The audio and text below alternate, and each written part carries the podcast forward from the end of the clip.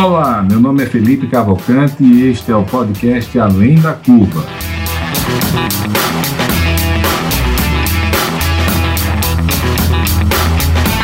Uma realização da DIT Brasil e da Match Academy.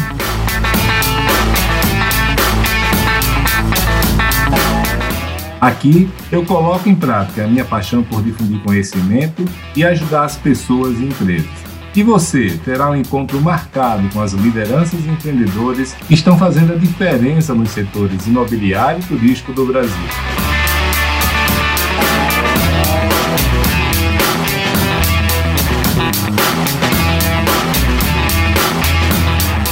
Olá, amigos e amigas, tudo bem? Aqui quem fala é Felipe Cavalcante e hoje nós estamos aqui em nosso podcast com Rony Stefano, Rony é um velho amigo aí, a gente já se conhece, o que há uns 11 anos, né, Rony? Foi 2009, né?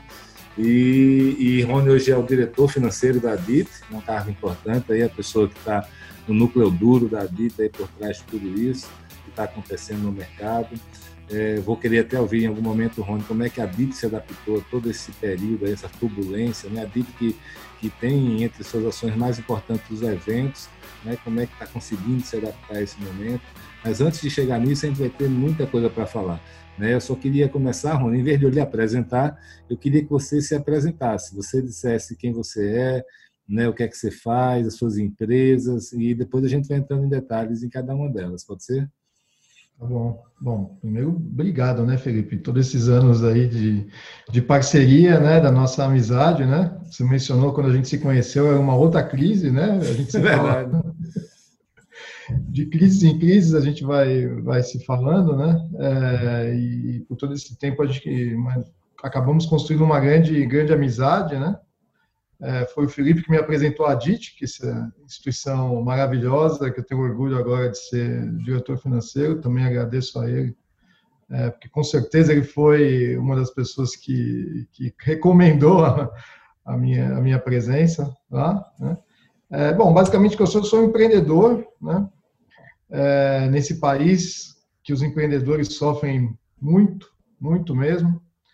É, a gente a gente cria criou uma série de, de negócios aqui é, relacionados ao mercado imobiliário é, e a gente no dia a dia tenta tenta fazer alguma coisa diferente tenta criar emprego tenta desenvolver o país tenta ensinar alguma coisa para as pessoas aprende todo santo dia né? todo santo dia a gente tem uma coisa nova é muito muito dinâmico aqui é, a gente tem algumas empresas é, no ramo aí de, de real estate, algumas empresas em tecnologia, tecnologia relacionada ao, ao mercado imobiliário, é, empresas de hospitalidade, alguns pequenos hotéis, é, pousadas, é, temos alguma coisa de fintech, é, e em todas essas empresas a gente, a gente escolheu algumas empresas, algumas empresas para se dedicar, se dedica é, muito para construir um, um, negócio novo. A gente investe sempre, é, a gente tem que ter um, uma, uma, participação relevante nessas empresas para que a gente construa a, a, quatro mãos com os empreendedores ou conosco né, à frente é, alguma coisa que seja feito para durar, porque no mundo de hoje, né, tudo é muito rápido, né? É, Acho que nesse tempo que a gente está conversando aqui, umas 10 empresas já, já foram formadas, umas 20 já desistiram. É, e a gente quer fazer um negócio que, se, que fique aí, se Deus quiser, para a próxima geração. Né? Rony, eu me lembro quando a gente se conheceu, você morava em Londres, né, e você representava um dos maiores empresários mundiais, né, você era do family office dele, e me conta um pouquinho dessa sua trajetória internacional, com faculdade, como é que você foi para lá? Eu sei que você participou de conselhos de, de grandes empresas lá fora. É, bom, é uma história assim. Eu, eu sou, eu, eu, vim de uma família classe média aqui é, e acabei caindo de paraquedas no, no mercado financeiro. Sou um cara que gostava de, de fazer conta. E com cinco anos de idade, meu pai, eu perguntei para o meu pai o que era bolsa de valores. Né? É mesmo. Foi com 5 anos de idade. Aí comecei a perguntar o que, que essa empresa faz, o que, que a empresa faz, como é que ganha dinheiro aqui, como é que ganha dinheiro lá. Então é um negócio que meio que estava no meu, no meu sangue, eu sempre participei do mercado financeiro e eu descobri em determinado momento É, meu pai faleceu muito muito cedo, né? É, eu descobri num determinado momento que eu, tinha que falar inglês, porque se eu não falasse inglês eu não ia ser bem sucedido no mercado financeiro. E aí foi a primeira vez que eu fui para o exterior e muito sofrimento, né? Vendi o que eu tinha aqui, fui para lá, é, comecei a estudar inglês e lá fazer aqueles pequenos aqueles pequenos empregos, né? Aqui nem o filho do Bolsonaro que fritava, fritava hambúrguer, né? lavava carro, a gente já fez de tudo um pouco, né? O principal é que eu aprendi a falar inglês, aprendi até que rápido, e nessa primeira vez que eu fui para o exterior, eu acabei é, indo trabalhar numa corretora é, que cobria mercados emergentes, sobretudo o Brasil. Então, mesmo lá, é, na minha primeira, primeira incursão, eu acabei, acabei voltando para o mercado financeiro e, né, e, assim, assim foi. Então, tem um destino aí nas coisas, né? Depois, com o passar do tempo, galgando algumas posições aí, como analista de bolsa, eles chamam analista buy side, analista sell side, passando por essas, essas fases, é, descobri mais uma vez que se eu não tivesse um, uma grande, um grande MBA, uma formação mais sólida, eu também é, poderia não, não galgar mais posições, etc. E, na verdade, sabe aquele negócio, o cara não veio de família rica, não tem muito contato, ele quer, ele tem que se provar por alguma coisa, né? Então, eu comecei a me provar muito estudo, estudo, estudo, estudo, dedicação, é, de novo vendi tudo que eu tinha, e acho que foi um dos dias mais felizes da minha vida, é, somado aos nascimentos das minhas filhas tal. O dia que eu recebi a cartinha que eu tinha entrado no INSEAD, né, no, no MBA é, do INSEAD, é, que é o que eu sempre sonhei, porque todas as pessoas que é, eu admirava, que estavam ao meu redor naquela época, elas tinham em comum ter feito INSEAD. Eu falei, cara, eu tenho que fazer esse negócio, eu vou fazer esse negócio. E estudei, estudei, estudei, e acho que foi lá nos 47 do segundo tempo, eu fui chamado. É, naquela época a gente naquela época a gente foi estava uma outra crise de, um, de, uma de um vírus né é, da SARS né eu fui fazer em 2003 eu acho que até acabou me ajudando porque tinha menos competição porque as notas eram tão absurdas para se entrar nesse negócio e eu acabei entrando. E eu fui para Singapura. Aí, quando eu fui para Singapura, o pessoal perguntou: Mas você é louco? O que você vai fazer em Singapura? Né? É, ninguém conhecia Singapura naquela época, ninguém tinha é, menor noção do, do, que era Singapura, né? É, e eu sempre tive essa cabeça empreendedora. Eu falei: pô, deve ser legal, né? Se o INSEAD está lá, um curso desse, é, eu vou para Singapura. E aí a gente começou, eu comecei o curso em Singapura, é, achei que, falei, cara, isso aqui está parecendo os Jetsons, né? Quando a gente viu o desenho na TV, né? É, como, como nós, nós somos, somos atrasados né, no Brasil em relação a Singapura. Foi para o pessoal não tem ideia. Naquela época, Singapura tinha 30 brasileiros que moravam lá. Né? Basicamente, pessoas é, que estavam fazendo serviços braçais e os caras da embaixada. Né? É, e era isso. E eu fui, acho que o terceiro ou quarto brasileiro que, que foi para Singapura para fazer o, o INSEAD. É, eu dei uma sorte fantástica que tinha um outro brasileiro que era professor assistente lá do INSEAD, que o nome dele é Horácio Falcão. E hoje ele é meu sócio. É, ele é um, é um, professor do INSEAD, ele foi eleito lá 14 vezes o melhor professor do, do INSEAD camarada é uma, uma sumidade, além de ser meu melhor amigo, meu sócio, mentor, etc. E isso eu devo tudo à, à escola. Né? E com dois meses que eu estava fazendo o curso, é, veio uma proposta. A gente está começando, você comece, começa a negociar os empregos muito rápido, né? E veio uma, uma proposta da, da Arcelor na época que a gente, para que a gente fosse, é, fosse trabalhar em Luxemburgo como relações com investidores da, da companhia. Né? Falei, pô, fantástico, né? Aí eu aproveitei e perguntei ao professor Horácio, né, ao professor Falcão, se ele podia me ajudar na negociação com a companhia. E foi aí que eu vi são duas coisas que a gente que eu aprendi nesse curso que eu não que eu recomendo a, a todo mundo. Uma é negociação, Né? Inclusive, eu vi, Felipe, que você está tá participando de alguns treinamentos de negociação, né? Então, a pessoa que sabe negociar e tem todo o framework de negociação, ela tem uma vantagem violenta é, em relação a ter uma vida melhor. Porque né, não é só uma vida, não estou falando em financeiro, né, mas qualquer negociação.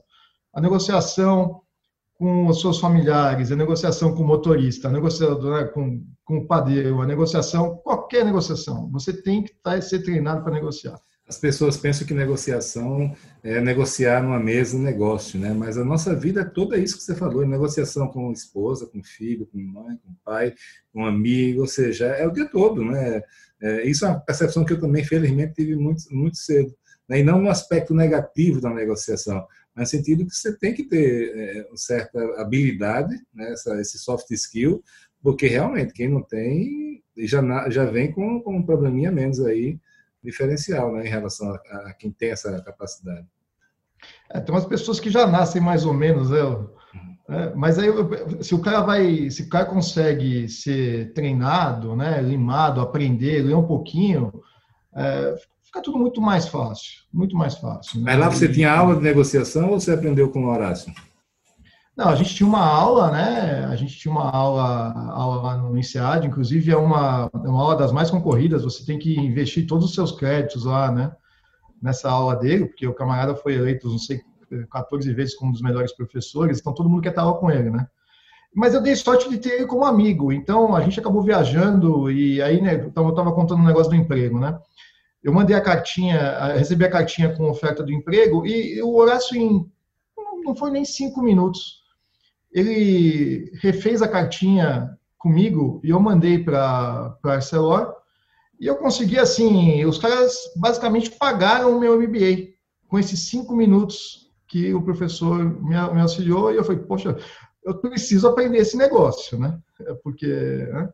É, outras coisas que a gente eu consegui lá. Então, eu, eu fiz um MBA com, assim, muito prazeroso, né? Já era um negócio fantástico ficar com esse monte de pessoas super interessantes é, de todos os ramos de negócio do mundo todo, é, num país diferente, etc. Mas eu também fiz, eu que era um cara que sempre sempre estava meio apertado no negócio de dinheiro, por não ter, né, eu tive que sempre sustentar a família e tudo mais.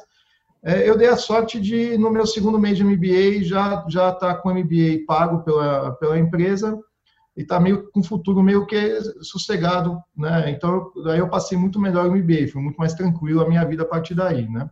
Agora, ô, Rony, eu queria só antes de passar aí para o resto da sua carreira, eu queria lhe mostrar uma coisa aqui, ó. Você está vendo? Dá para ver esses dois livros, não? Sim. Conhece? Ah, isso aí então. É Cara, eu sou absolutamente fascinado pela história de Singapura, o Lee Kuan Yew. Para mim, é o maior estadista aqui do século passado. O pessoal conhece muito Roosevelt e Churchill, mas, mas o que esse cara fez ali em Singapura. Aí eu queria. Como é que é a experiência de morar lá, Rony? É, o que, é que você tem para passar para a gente aqui? Cara, é, ainda mais para a gente, né, que é brasileiro, que chega nessa essa bagunça toda aqui, né, que você chega no... Imagina você chegar no aeroporto, você chega no aeroporto lá no, no, no Rio de Janeiro, graxa, graxa, graxa, táxi, tá, entendeu? Uma coisa assim.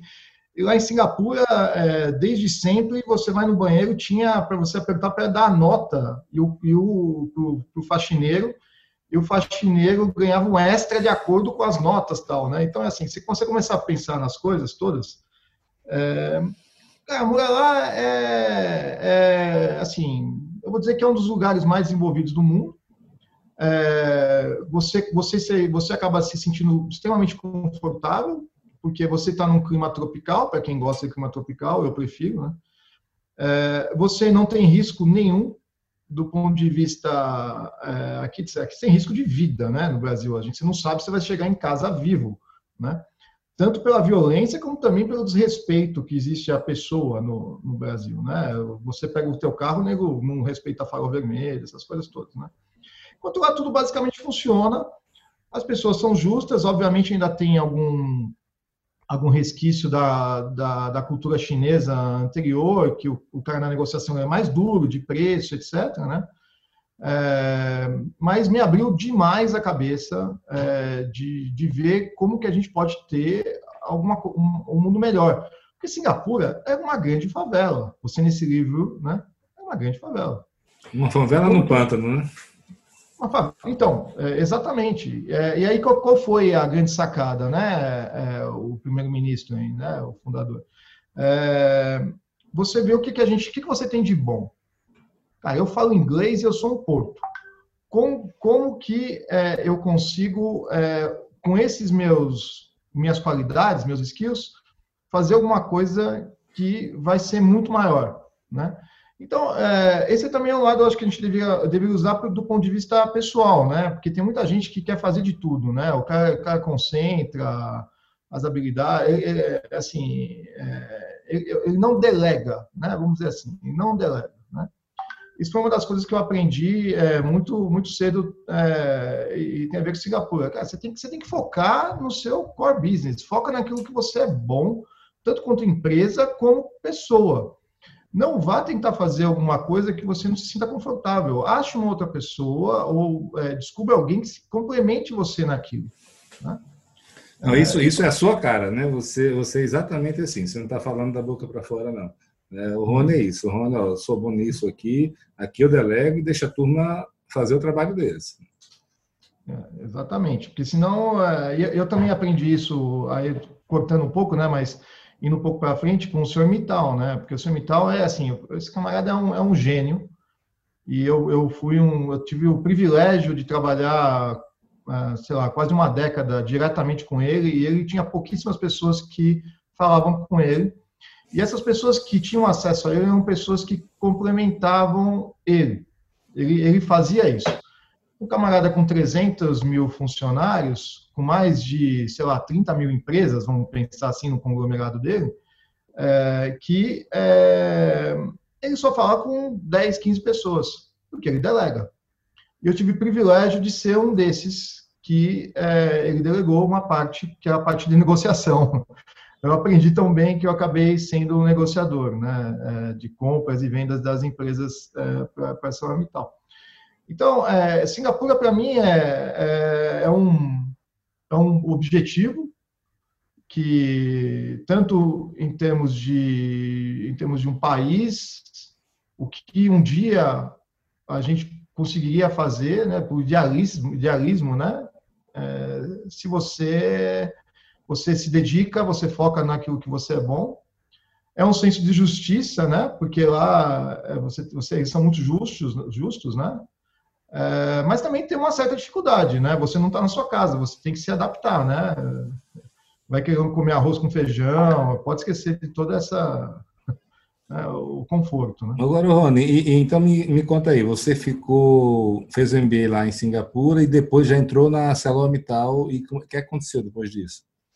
Depois eu fui para a Arcelor e não era Mittal ainda e aí aí é uma grande dificuldade, né? Porque eu cheguei em Luxemburgo, que é um país pequeno, frio, é, em Singapura eu estava vivendo um paraíso tropical, né? Eu chego em Luxemburgo, numa cidade pequena, meio cinza.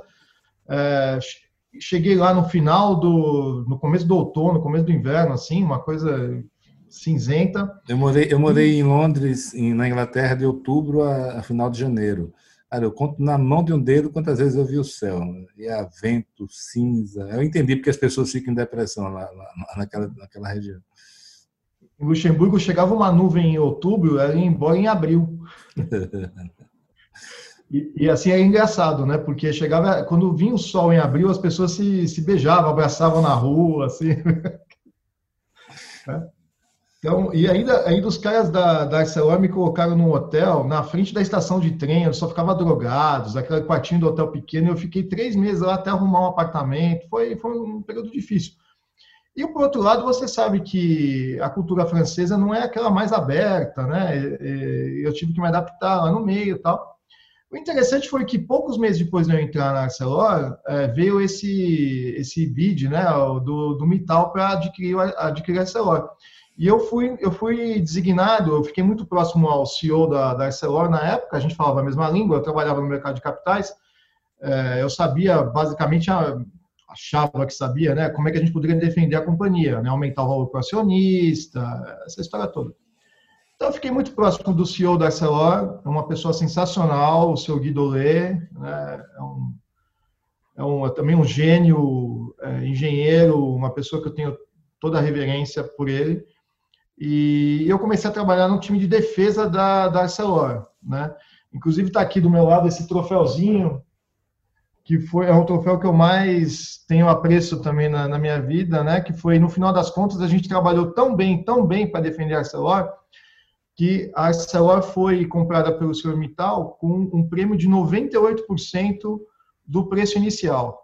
Então, basicamente, a gente fez 17 bilhões de euros de valor para os acionistas depois de tudo isso. Né? É, e, mas tem algumas, algumas histórias interessantes, porque quando estava prestes a sair o, o, negócio com a Arcelor, eu estava negociando na Rússia é, com, com, uma companhia russa para fazer uma fusão com a Arcelor e bloquear o Mittal. E eu cheguei nessa, nessa, nessa fábrica lá na, na Rússia, tinha uns, uns ursos gigantes com metralhadoras, assim. É, imagina você negociar num lugar todo armado, assim, né, no meio dos campos, e, e, só, e era no interior da Rússia, só chegava com o avião da companhia tal. Chamava Servestal, é uma cidadezinha que se chama Cheropovets. Tinha uns mosquitos do tamanho da minha mão ali. Que... é. E aí o, eu estava lá no meio da negociação, me ligou o CEO da Arcelor e falou: ó, sai daí que a gente vai fechar com o, com, com o Mital. Eu falei: você tá louco? eu vou sair daqui, né? Aí eu lembrei que ia ter o jogo do Brasil na Copa do Mundo, né, em 2006, e eu falei: olha, eu sou brasileiro, vai ter o jogo do Brasil, abertura da Copa tal, eu vou lá assistir o jogo e já volto. Peguei meu aviãozinho e também tem um monte de história legal. Nesse avião que eu peguei, sentou, eu estava na classe executiva e sentou do lado, na, no, nas poltronas do lado, um cara, falei, com esse cara, né? Tem uma mancha aqui e tal. É, é, é, Jura? É o Gorbachev. Caramba. Foi do meu lado no avião, cara. Né? O senhorzinho menor que eu até, né, tal. Ele estava indo também para a abertura da Copa. E aí eu assisti a abertura da Copa tal. E aí, o que aconteceu? Teve a fusão da ArcelorMittal. Quando teve a fusão da ArcelorMittal, eu, é, eu era relações com investidores, então eu conhecia muito bem a, Arcelor. E ninguém da, da Mittal conhecia a Arcelor e, os, e o pessoal da Mittal estava um pouco nervoso com os franceses, que não estavam abrindo os números e tal. Aí eu fui lá, fiz umas entrevistas com o pessoal do Mittal, aí teve, ia ter um roadshow nos Estados Unidos, né? É, para apresentar a nova empresa. A nova empresa, nessa época, estava valendo, sei lá, uns 70 bi de dólares, uma coisa gigantesca. Né? E, e, eu lembro que eu fui lá, é, foi quando eu conheci pessoalmente o Sr. Mittal de verdade, né? foi no roadshow. Estava um representante da Mittal, Relações com Investidores, e estava eu como Relações com Investidores da, da Arcelor, para falar das duas companhias. Né?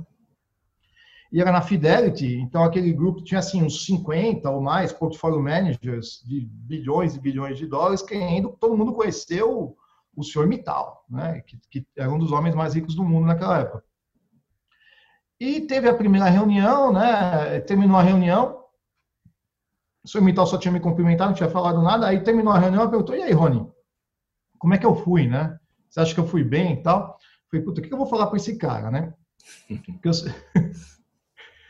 Se eu falar para ele que ele foi que ele foi mal, esse cara vai me demitir. Se ele falar que eu fui, foi bem, ele não foi bem. Ele foi um monte de besteira, para ser sincero. É, aí eu, eu, vou mentir, eu falei, quer saber? Eu vou falar o que eu acho, né?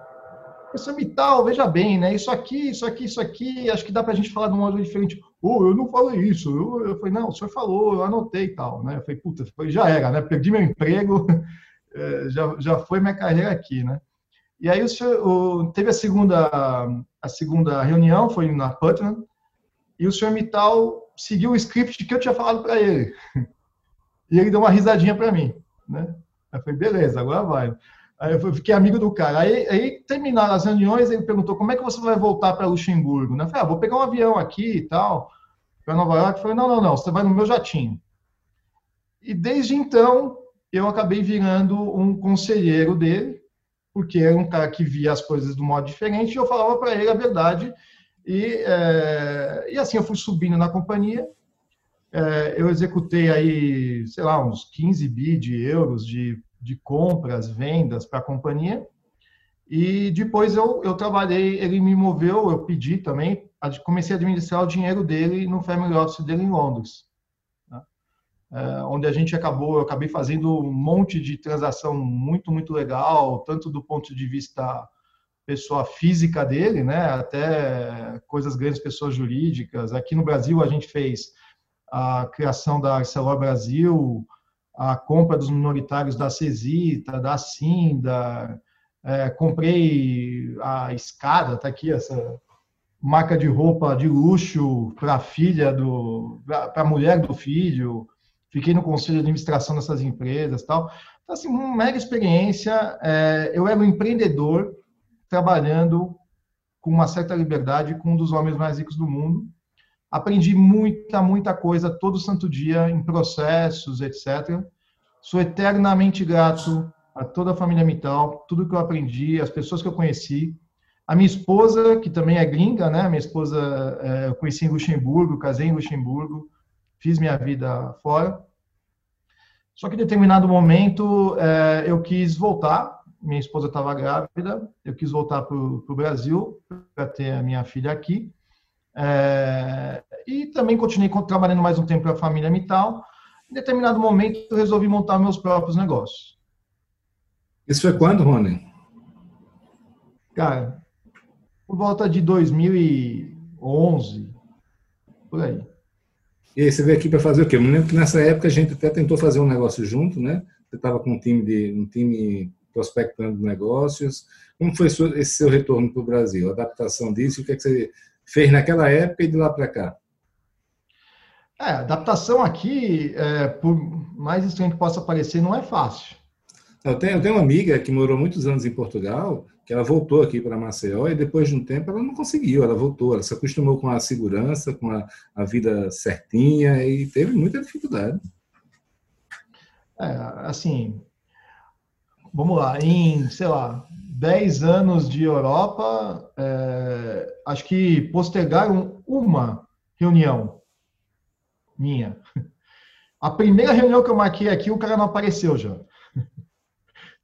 Aqui, assim, você é, é, é, assim, totalmente de praxe, você marcou com o cara, o cara chega em cima da hora e fala não aparece. Para começar por aí, né? Segundo, eu, eu tava, fiquei muitos anos na Inglaterra ou Luxemburgo, que é um ambiente mais anglo-saxão, né? As coisas são justas, o falado está combinado, o, o, o, o, contrato é só para forma, né? Aqui não, aqui você pode ter contrato que for que ninguém respeita, assim é muito difícil, é muito difícil as coisas, as coisas é, aqui. Outra coisa é a mudança de, assim, lá, pô, basicamente você tem as quatro estações do ano, a parte fiscal, né, a trabalhista. Aqui você não sabe o ambiente de, de, negócio, né? Então foi uma mudança dupla, porque além da mudança de eu vir de, de, um, de um ambiente. Pô, eu trabalhava com o senhor Mital, eu chamava o melhor advogado do mundo, e o cara ia fazer as coisas lá para mim, ou quem eu precisasse, qualquer. O senhor Mital estava no, no conselho de administração da Goldman Sachs. E eu tinha o, o, o, camarada que inventou o termo BRICS uma vez por semana no meu escritório, me passando informação. Né? Aqui eu estou sozinho, é, com um monte de gente esperta, com informação correndo por todos os lados de, de uma forma não ordenada, é, num ambiente de negócio bem inóspito, né? Porque é inóspito você pensar, eu, eu sei dos seus casos, né, né Felipe? É inóspito. Você, a, gente, acabou de ter uma discussão anterior aí, é, você não sabe o que você pode esperar aqui. Né? Então, a adaptação é, é, difícil do ponto de vista do ponto de vista de negócio e do ponto de vista familiar. Eu fui assaltado na mão armada com minha esposa grávida, gringa, duas vezes. Então, também é, é, é complicado. Só que, por outro lado, é, Cara, além de ter esse lado, eu nasci aqui e eu quero construir as coisas aqui, eu quero ajudar aqui, eu tenho idealismo, eu quero melhorar a vida aqui. Eu acho que o que eu, que eu aprendi, o que eu, que eu fui na, nas aulas, o que eu trabalhei para um, uns caras de primeiro nível, eu posso passar, eu posso fazer aqui, tem esse lado muito idealista, né? É, tem, tem um lado que é, por outro lado, é mais fácil, vou dizer. Porque a competição também não é tão muito boa. As pessoas são preguiçosas. Né? Elas são preguiçosas. É, o cara faz um pouquinho, ganhou um dinheirinho, estou falando um empresário, né? E ele tá bom assim. Tanto é que se você vê que a quantidade de empresas brasileiras que são realmente relevantes é muito pequeno.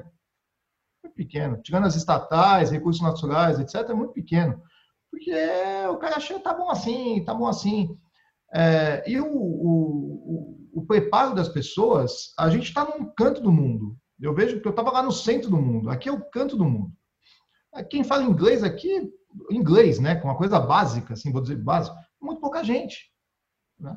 Quizás o cara conhecer sobre técnica de negociação, como é que funciona é, um, um, como você articula uma negociação, etc, etc. Então você consegue crescer aqui se você trabalhar duro, mas tem que ser duro, tem que trabalhar muito duro, você tem que ser obstinado, né? Você consegue fazer uma vida aqui. O que não é, é da mesma forma você consegue, você consegue fazer lá fora, consegue. Só que lá a competição é, ó, é muito, muito, muito dura. E você não está no seu país, aqui você está no seu país.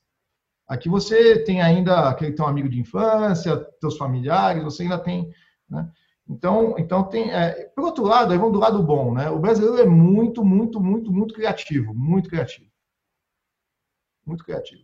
Então, se a gente, a gente eu tô, o que eu estou tentando fazer é combinar essas coisas boas de Brasil com aquilo que eu aprendi lá fora e montar uma empresa e montar um grupo aqui que cresça, e não só para o Brasil. Né? Fala aí da, da, da sua empresa, Santuário, e, e, e, com a tua filosofia de investimento, como é, como é que você tem se posicionado depois que você voltou para cá? Então, a, gente, a gente eu, eu, minha cabeça é plenamente financeira, né? Então, eu sempre penso que eu vou, eu conseguir fazer alguma arbitragem. Tá? É, eu acho que o mercado imobiliário é um mercado com risco muito baixo. Se você comprou um ativo bom, se você financiou aquele ativo, você estruturou aquele ativo de uma forma boa, o risco atrelado ao, ao mercado imobiliário é baixo.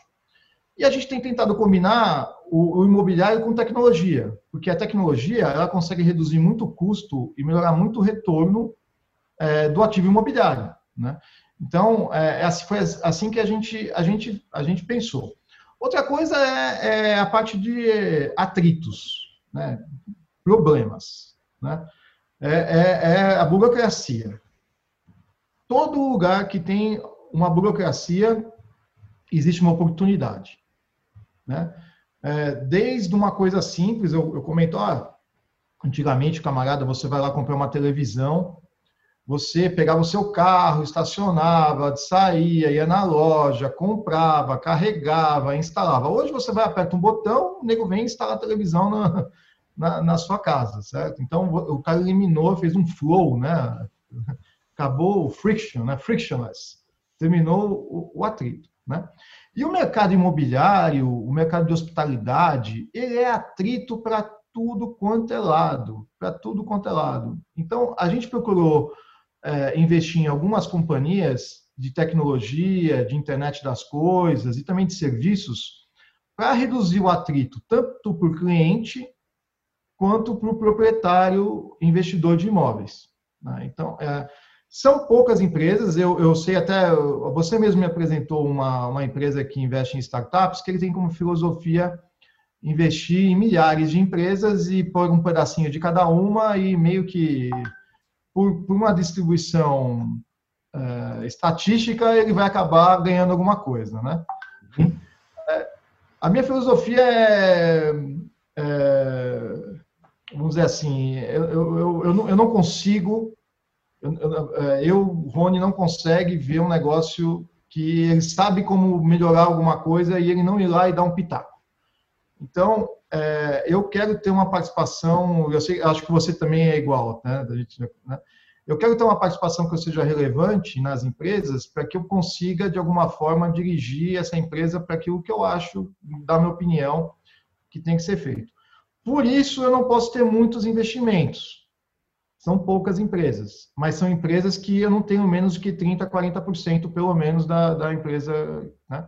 Quando eu falo eu, sou eu e o professor, é, do INSEAD. Né? Então, hoje, hoje a gente tem aí os, os nossos pequenos hotéis, que a gente consegue, no meio da pandemia, pela tecnologia, conseguir, a gente consegue tirar um, um retorno ainda acima de 1% ao mês. Fora da pandemia, a gente consegue acima de 2,5% ao mês. Fala, fala para o pessoal aí para explicar. É muito, muito legal esse projeto do Rony. Né? Eu conheci alguns, visitei alguns, e é, não tem praticamente funcionário nenhum. Só alguém lá de, de governança, né? alguma camareira, um, um, talvez, um, não sei se um, uma pessoa de manutenção, mas todo o resto, né? Você chega na, na, na portaria, é, é, não tem ninguém para atender, você entra no seu quarto sem ninguém para atender, não tem recepção, é, o A e B não tem, né? Você tem venda machine. É, fala desse, desse business para gente. É, isso aí, eu, que eu falo que é uma arbitragem, né? Porque o é, que, que eu pensei? Vou, vou comprar um ativo imobiliário pequeno, 500 metros. Eu podia alocar ele numa lei do inquilinato e ter só um, um locatário, e aí o camarada me atrasa, depois não quer sair, aquela história toda. Ou eu posso, eu posso aprovar ele como uma pousada, um pensionato, o que for, dividir em pequenos quartos, mas aí qual que é o problema? Eu, eu teria que ter o front desk, eu teria que ter um serviços, né, A e B, etc. Nada disso. A gente colocou tecnologia, esse mesmo imóvel de 500 metros quadrados tem uns 30 quartos, que eu tenho um funcionário.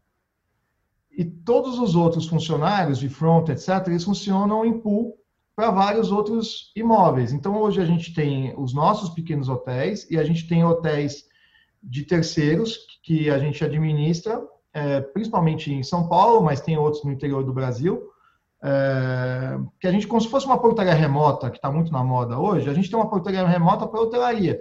Só que isso só funciona com a internet das coisas, só funciona com sistemas que a gente elaborou. Então, a gente elaborou um sistema que vai desde a distribuição, então a gente tem lá uma parte que a gente distribui, a gente tem um, um outro sistema que é uma integração, por exemplo, com Booking, Airbnb, é, Expedia, etc. A gente é dono do sistema que está integrado a eles. A gente tem um software de hotel programado do zero para isso, que se chama PMS, né? Property Management System. Né?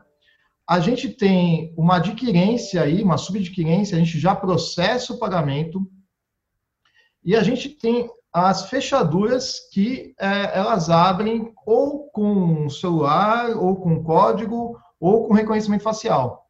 Né? Ou seja, a pessoa faz uma compra no sistema nosso e todos esses sistemas, até que ele entre no, no quarto, inclusive a fechadura, são nossos. A gente Sei, não tem nada que você comprou no mercado, que você contratou no mercado. Tudo você fez com sua turma.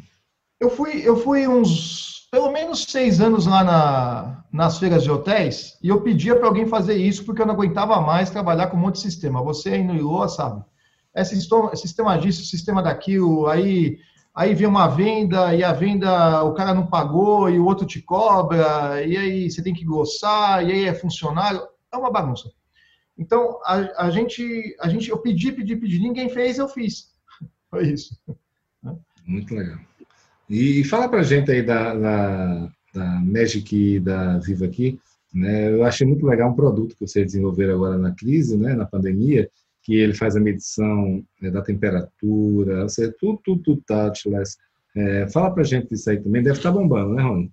E também, assim, não só, eu queria saber como é que está esse produto, né, é, da, da, da, das fechaduras, não só para a hotelaria, mas até para residencial e comercial. Queria saber se também está chegando nesse mercado.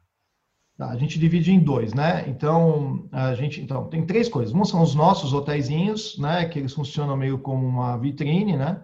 É, e a gente tem crescido bastante nesse, nesse mercado. Uh, hoje mesmo acabamos de fechar mais um hotel que vai entrar na nossa administração aqui, graças a Deus, estamos crescendo. Porque com a, com a pandemia, é, o pessoal viu que administrar hotel no modelo tradicional é meio arriscado, né? É, e os nossos hotéis a gente consegue ter um custo, uma base de custo fixo muito baixo tal. Então, esse é um negócio. O outro negócio são os sistemas e as fechaduras eletrônicas para hotelaria, né? que a gente pode colocar em, em qualquer um. A gente tem hoje aí é, também vários hotéis que estão saindo das cadeias tradicionais e nos contratando né, para colocar o nosso sistema. É, a gente está lançando, antes do final do ano, uma fechadura para uso residencial. É, ela está aqui na minha frente e tal, é, que a gente vai, é, você vai, pode usar o celular para entrar e você libera para seus funcionários, sabe o horário de tudo, etc. Ela está conectada na internet. Né? É, e ela também pode ser conectada ao seu condomínio. Então, você pode abrir a porta, se o condomínio tiver nosso sistema, você pode abrir a porta lá da recepção da portaria até a sua casa, né? É, então, esse é, um, esse é um produto, né? E aí tem um produto hoje que é o, o de maior escala, escala nossa hoje, é o produto de, de, de de acesso corporativo, né? Nós temos hoje cerca de 80 mil pessoas todos os dias utilizando o celular é, para entrar nas suas empresas, né? A gente tem clientes aí como iFood, Tecnisa, CVC, Serasa, é, que estão usando é, o nosso sistema. E nosso sistema ele possibilita o quê?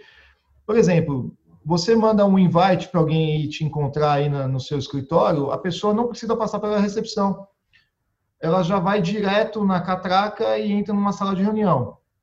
É, por exemplo, você a, a, a, gente acabou de fechar com a Sangoban a semana passada, é, que é um contrato enorme porque está entrando é, as outras empresas do grupo, etc. Né?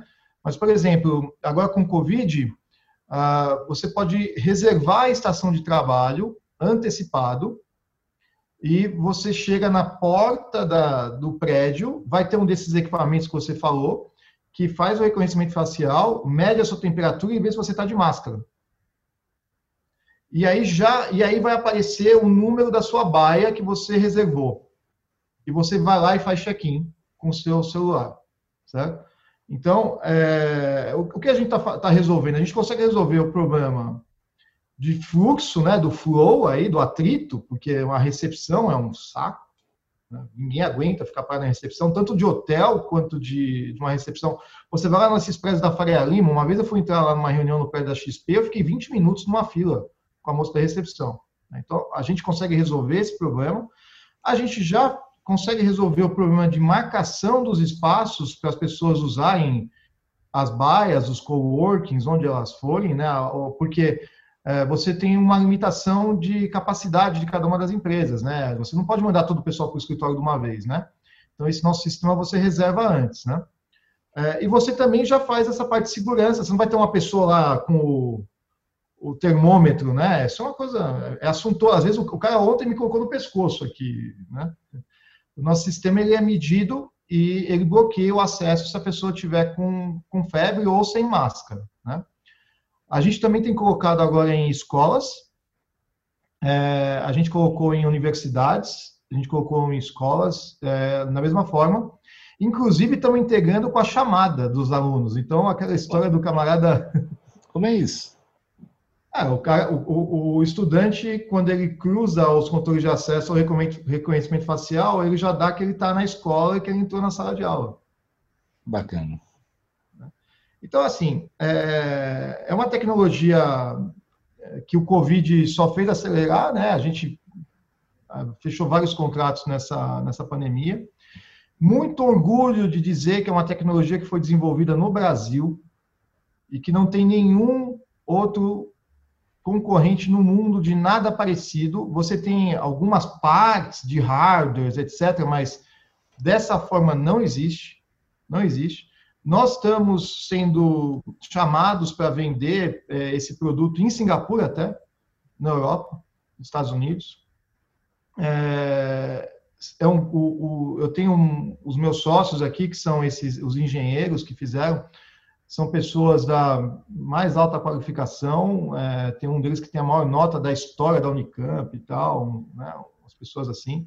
A gente está gerando bastante emprego, é, a gente está ajudando os empreendedores, porque você imagina, é, como eu falei, os hotéis, etc., a quantidade de custo que a gente retira é, é a facilidade que a gente dá para os estabelecimentos, né?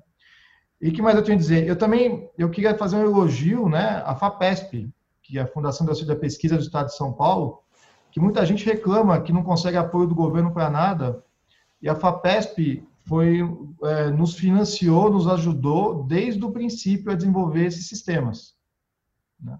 É, é, só você ter um produto e pessoas organizadas né, que você consegue, consegue fazer isso. É, é uma grande combinação de coisas, é, porque você tem esses meus sócios mais jovens, empreendedores, etc. E você tem aqui, eu já estou meio com cabelo branco, né?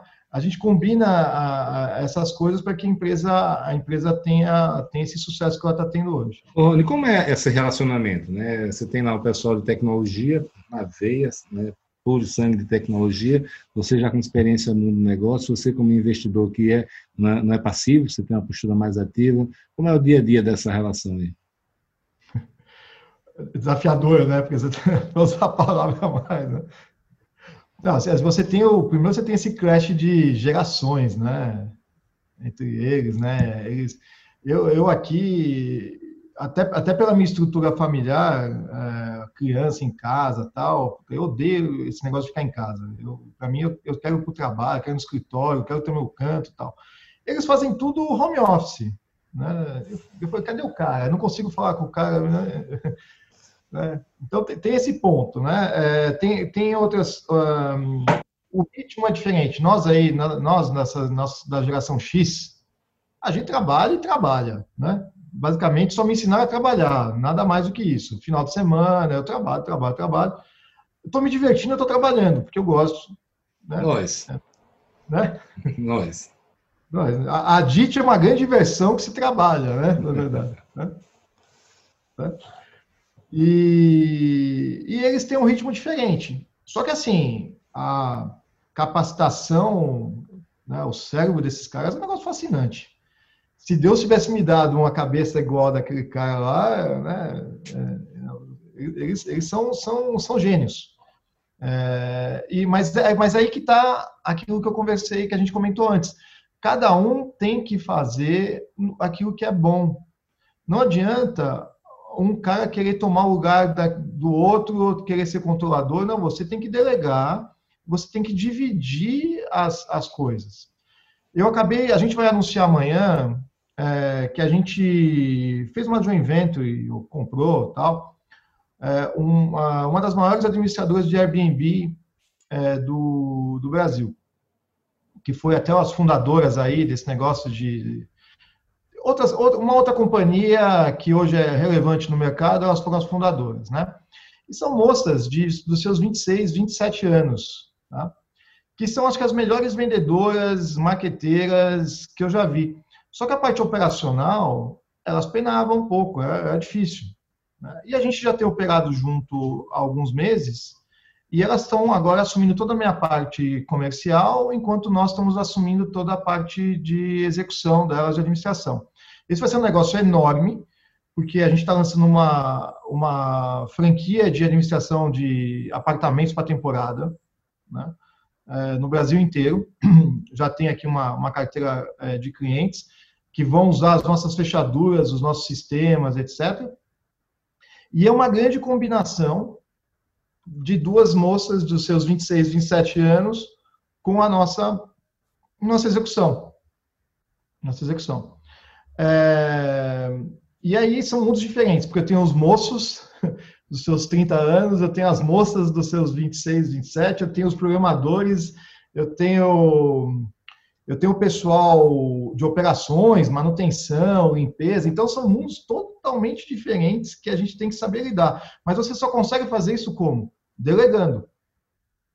Perfeito. Delegando. Agora, Rony, você, você tem feito muita coisa no turismo, né? Mas eu sei que, que o imobiliário é uma menina dos seus olhos aí, né? Como é que está a sua atuação no mercado imobiliário? Me lembro da que você está com a empresa de crowdfunding, né? Mas o que mais? Como é que você tem mexido nesse setor?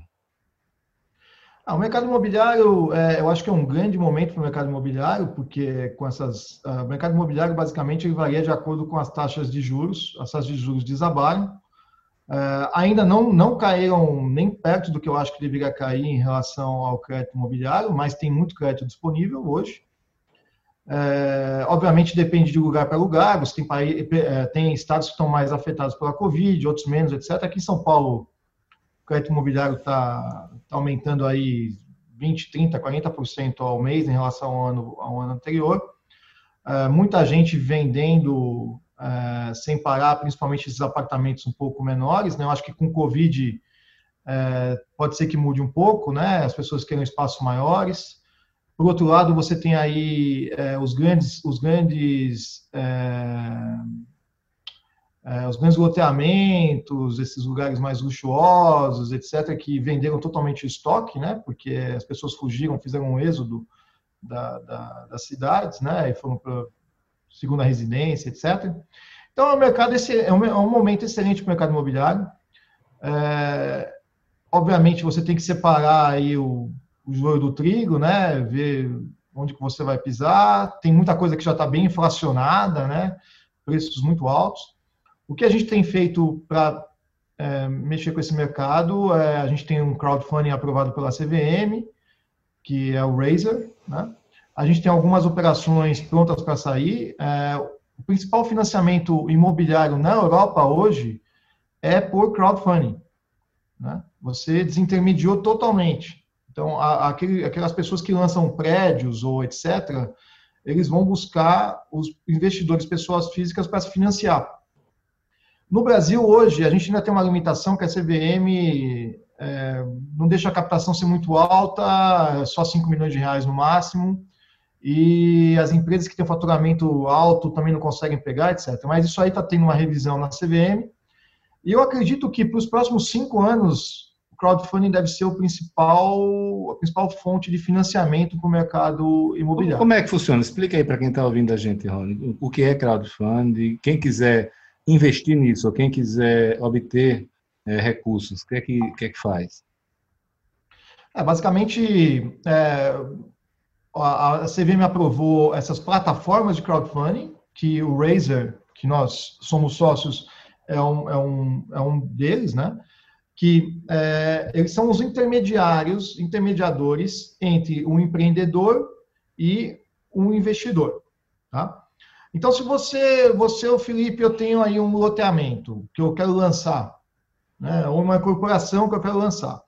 É, pô, mas aquele, aquele, dinheiro inicial, porque você vai conversar com o banco, o banco só quer te dar com a carteira vendida tal. Aí você procura uma securitizadora e quer, quer te cobrar 3%, tal, uma coisa dessa.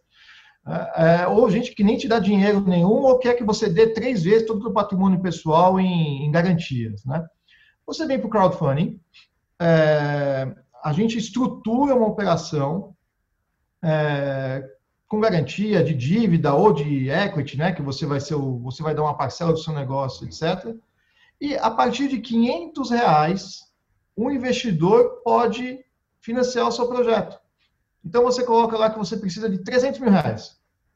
Né? A gente pode vender é, 600 cotas de 500 reais. O, o que facilita muito, porque eventualmente o camarada nem é cliente seu, mas ele pode te investir os seus 500 mil, 5 mil reais naquele, naquele projeto. O seu próprio corretor de imóveis, quando vem alguém lá para fazer uma compra do seu projeto, você pode aproveitar ele e falar, ah, você não quer investir? Não, é muito alto, tá, mas peraí, você gostou do projeto, adorei. Você não quer colocar mil reais aqui para ser nosso sócio e ganhar 10% ao ano? Ah, quero. Então, é, é, é, o crowdfunding é uma, é uma grande sacada. Obviamente tem que se tomar muito cuidado né, nessas operações, porque Brasil, né? Brasil é Brasil, a gente já conversou, né? É lavagem de dinheiro, é operação fraudulenta, etc.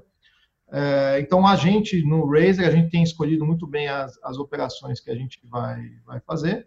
E a gente, a gente intermedia, então, esse, esse processo entre o, o empreendedor e o investidor. E o investidor hoje está ganhando o quê? 1,5% ao ano? Quer dizer, é, é melhor o camarada pegar um pouquinho do... aproveitando isso aí, é, a gente vê que a Selic baixou, né?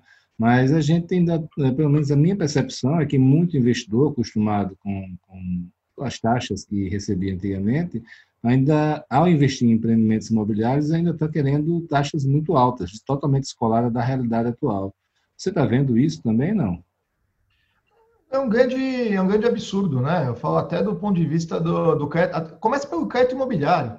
O crédito imobiliário baixaram as taxas, mas então, é, a, a, taxa mais baixa aí é 6,99, é 7%.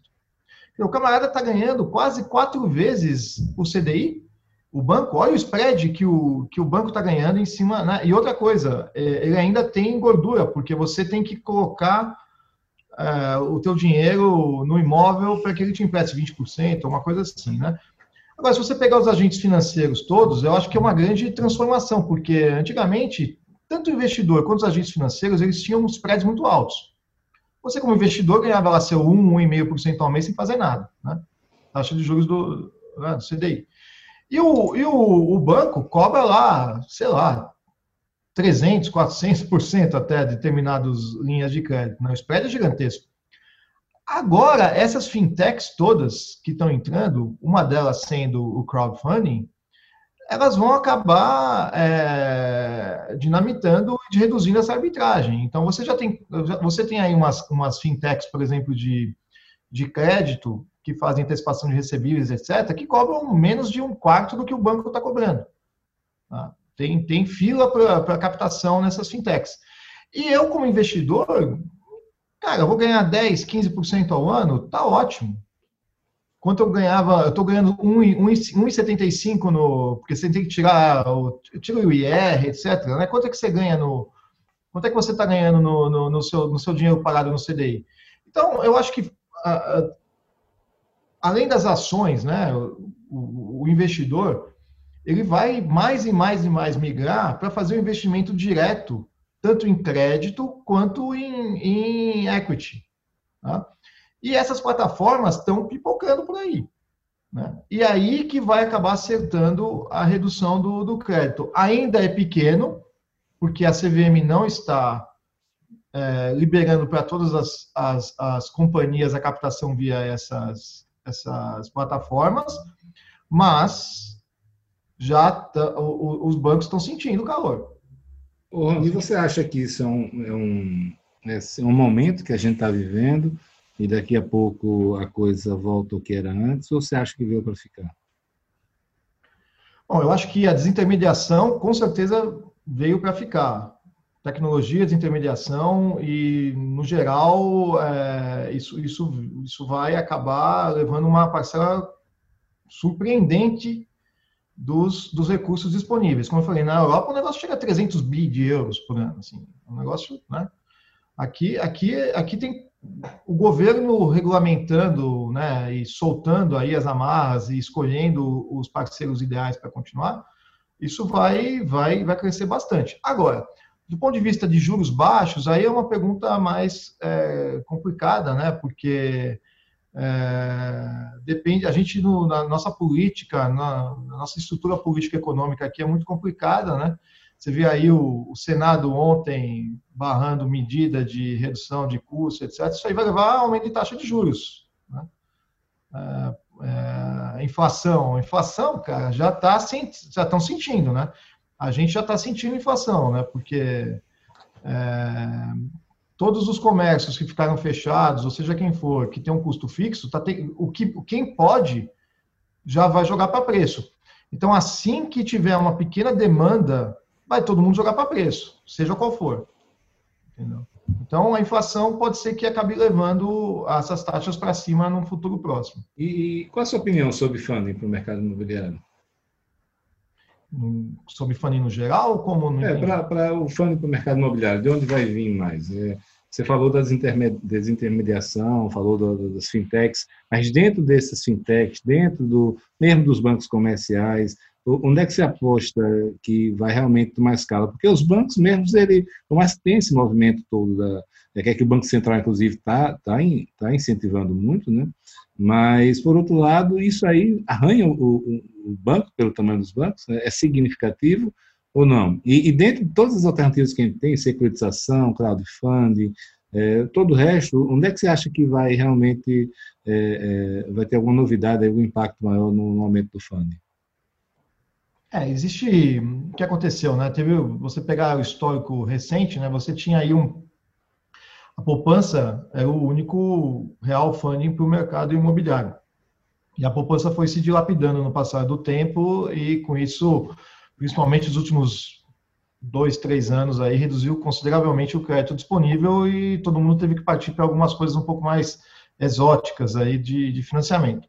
Agora, com esse, o Bolsa Vírus aí, os 600 reais, a poupança está cheia, né? Então, você tem a poupança cheia por um lado, e, e você tem é, um apetite por compra de imóveis, etc., por outro. Então, eu acho que o financiamento tradicional ele vai dar uma sobrevida. Mas não, isso não é estruturalmente. É, não, não, não, vai funcionar. Daqui a pouco vai voltar a ter o mesmo, o mesmo problema né, de financiamento. Então, eu acho que o único caminho que a gente tem é esse de financiamento peer-to-peer, -peer, né, de, de investidor direto para, para, para os negócios. Né? Você tem aí uma massa, você tem uma massa enorme de dinheiro, que uma parte foi para a Bolsa agora, é, de quem estava com esse dinheiro parado lá no CDI.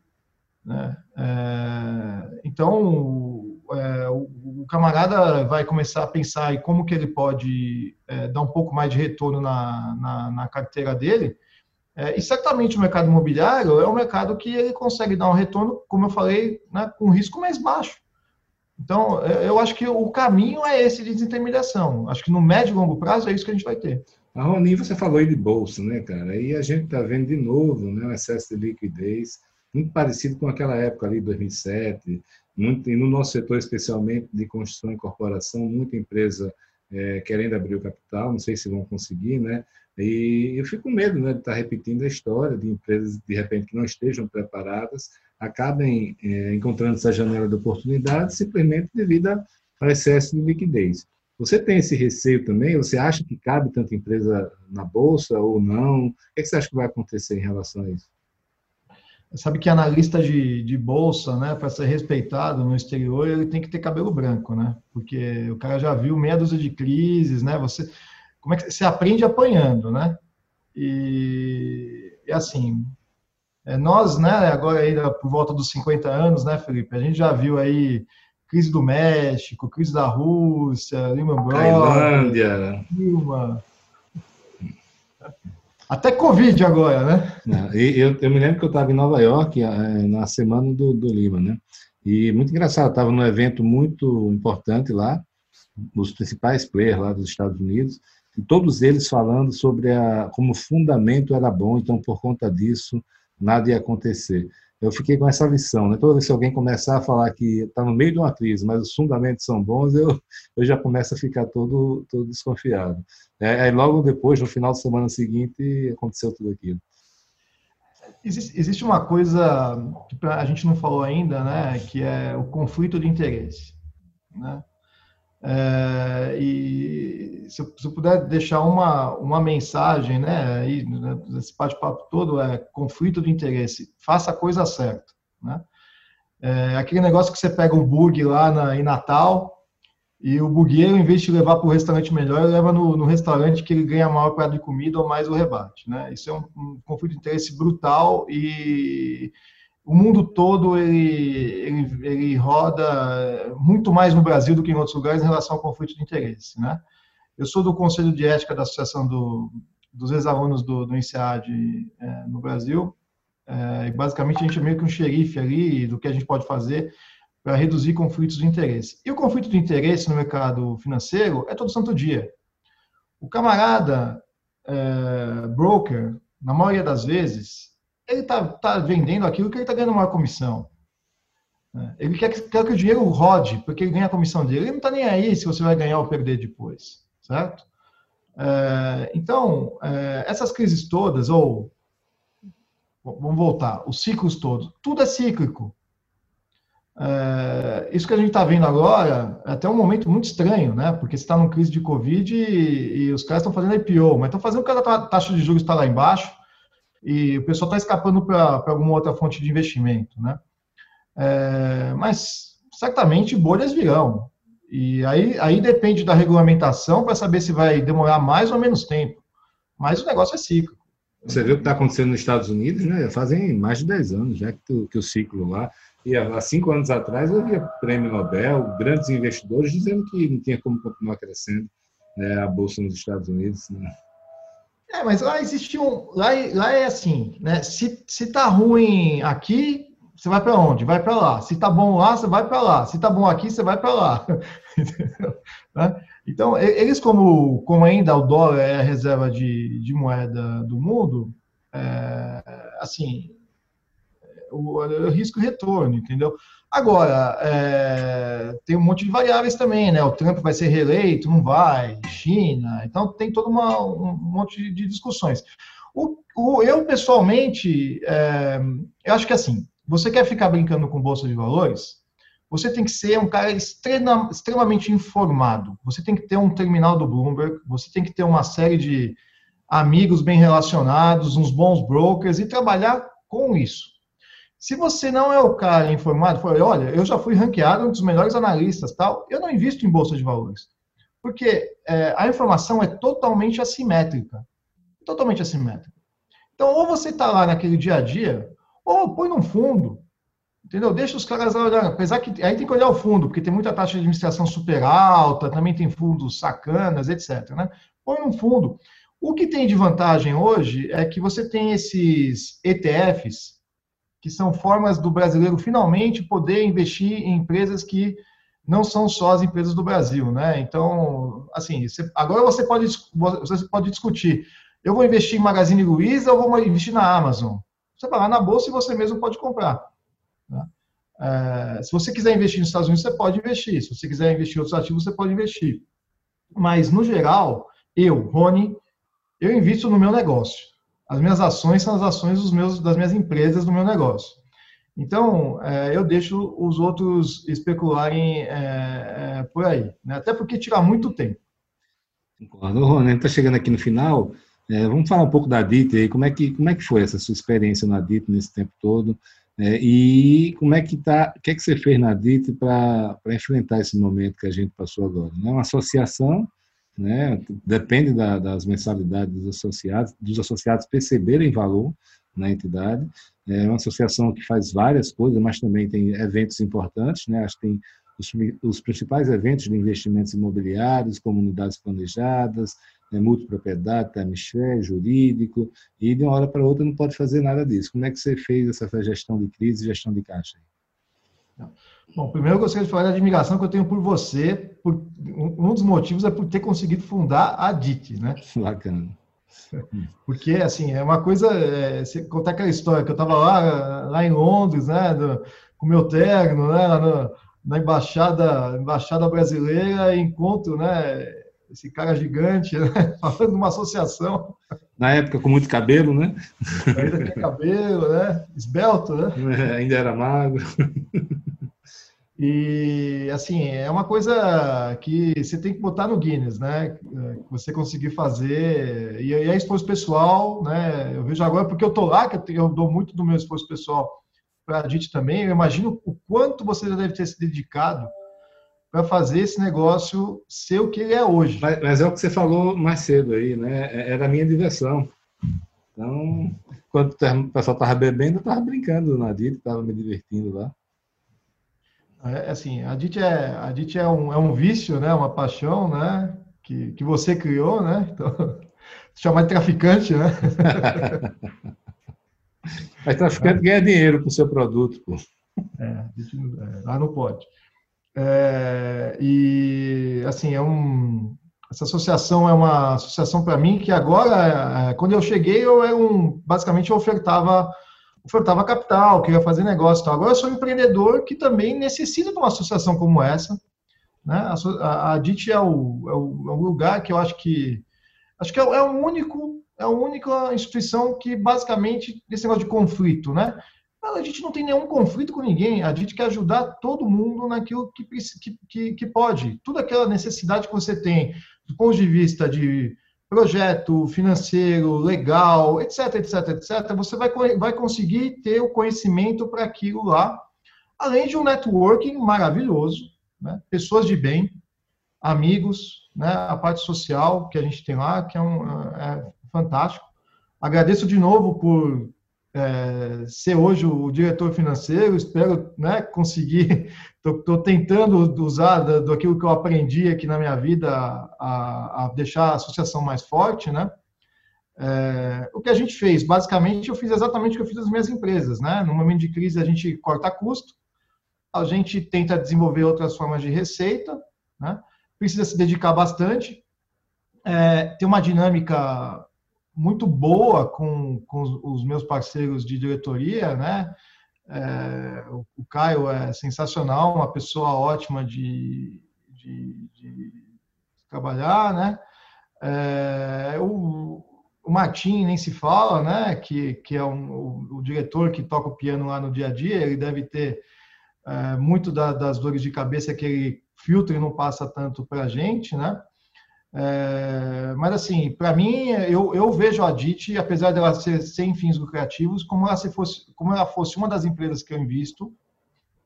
É, e eu tento fazer ela ter a melhor performance possível e se ela gerar um monte de dinheiro, um monte de caixa, vai ser para a gente dar mais conhecimento e devolver mais para o associado. Vai trazer, vai fazer mais viagens, vamos fazer mais simpósios, vamos trazer mais gente interessante, vamos escrever mais livros e, e etc. Né? Então é, é, é, isso que eu, que eu que eu que eu tento ajudar lá na DIT, né? A gente fez agora esse on demand, a gente é, foi graças a Deus bem sucedido na na DIT Juris online.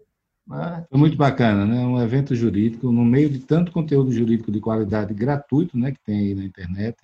E, e realmente foi um show de bola que a equipe da DIT fez. Né? Pegou a melhor plataforma do mundo de eventos, não tem nada a ver com esses eventos online que tem, né? que no, no Zoom. Né? Fabuloso, investir em network, é muito legal. Não, então, assim, é um, é um grande orgulho é, poder ajudar. É, também eu estava falando da dinâmica, né? É muito interessante, é muito bom ter, ter o respeito das pessoas todas ali, da diretoria e do, do conselho, que, assim, é, eu, eu, aquilo que eu falo lá, eu, é, eu, eu, não tenho muitas papas nas línguas, eu, eu, sou, eu sou executor, né? Eu não sou muito político, eu sou executor. É, e eu sempre vou fazer aquilo que eu acho que vai ser o melhor para a associação sem nenhum conflito com ninguém. Né? E isso que a gente tem feito. Bom, meu amigo, muito bom esse bate-papo aí, pô. Descobri muito, tanta coisa a seu respeito aí, né? É muito legal mesmo. Estou me lembrando agora da gente lá em 2009, em Maceió, jantando com o governador, com, com os investidores. Muito legal mesmo. Passa todo um filme aí na, na, na cabeça. E acho que você falou aí da DIP, mas todos nós da DIP também temos muito que agradecer a você, né? Pelo que você tem feito, né? pela entidade. E está lá, data saudável, né? mesmo depois dessa crise toda, eu vi o que você fez lá de, de, de enxugar custo, de proteger o caixa, perdemos pouquíssimos associados, né? ou seja, muito, muito legal mesmo. Mas o desafio é grande, né? Pra, tem que se reinventar. É isso aí, Rony. Obrigado mesmo. Queria ver se tem algo mais aí para algum recado final para deixar com a gente. Ah, Ricardo, eu tenho é, primeiro um recado, né? De novo, agradecer a você, né? Por tudo, desde que a gente se conheceu a primeira vez, eu tenho aprendido muito e minha vida ficou muito mais feliz. certo? É, segundo, é, eu, eu agradecer a Adit, né, por tudo que eu, que eu aprendi lá no meio também, né. Terceiro, é, falar que você é empresário, empreendedor que está assistindo, resiliência, resiliência, todo dia, um dia após o outro, mantenha-se positivo, né? Todo dia, pô, deu tudo errado assim, você sempre tem que ver o copo meio cheio, porque senão, cara, já é, né? É, faça a coisa certa, sempre faça a coisa certa, não se deixe corromper por coisas pequenas, etc. Pense bem, faça a coisa certa. Por fim, a gente está fazendo aqui muita coisa e com muita ambição é, mas ambição, ela tem um sentido. O sentido é que a gente quer devolver tudo que a gente está criando para a sociedade. Né? Porque, assim, é, viver bem, nós aqui já vivemos. Mas se a gente conseguir gerar valor e conseguir devolver para a sociedade, eu e meu sócio, a gente quer devolver para a educação, a gente quer criar empregos, a gente quer movimentar do lado bom. Então, não é uma, uma ambição desmedida, dinheiro por dinheiro, não. Nós fazemos para tornar o mundo, já que um, os outros não fazem, já que o governo não consegue numa estrutura péssima, nós empresários, e quando a gente consegue fazer alguma coisa bem sucedida, estamos longe de ser bem sucedidos como a gente gostaria, mas se a gente conseguir chegar em determinado patamar, né, a gente consegue aí começar a transformar. E já temos empresários, espero que tenha alguns que estejam nos escutando, que têm essa essa possibilidade e, e façam. Porque se não forem os empresários nesse país, meu amigo, é, eu estou me lembrando de, de, uma coisa que eu sempre disse e que acho que está lá na raiz da dita e na alma dela. É, é, não esperar e não reclamar de ninguém, muito menos de governo. Vamos lá e vamos fazer. Acho que assim foi um mantra que, que na minha vida pessoal, profissional e na própria DIT. Né? Quantas vezes a gente na DIT estava lá com problemas e, o pessoal reclamando, não, pessoal, não vamos reclamar nada, como é que a gente resolve, como é que a gente se une e resolver, não vamos parar de reclamar e vamos fazer. Né? Eu acho que é mais ou menos por aí também. Mas valeu, meu amigo, valeu mesmo. Obrigado pelas lições aí, lições de vida, por dividir um pouquinho da sua experiência com a gente. Foi muito bacana. grande abraço, Obrigado hein? Obrigado você pela oportunidade.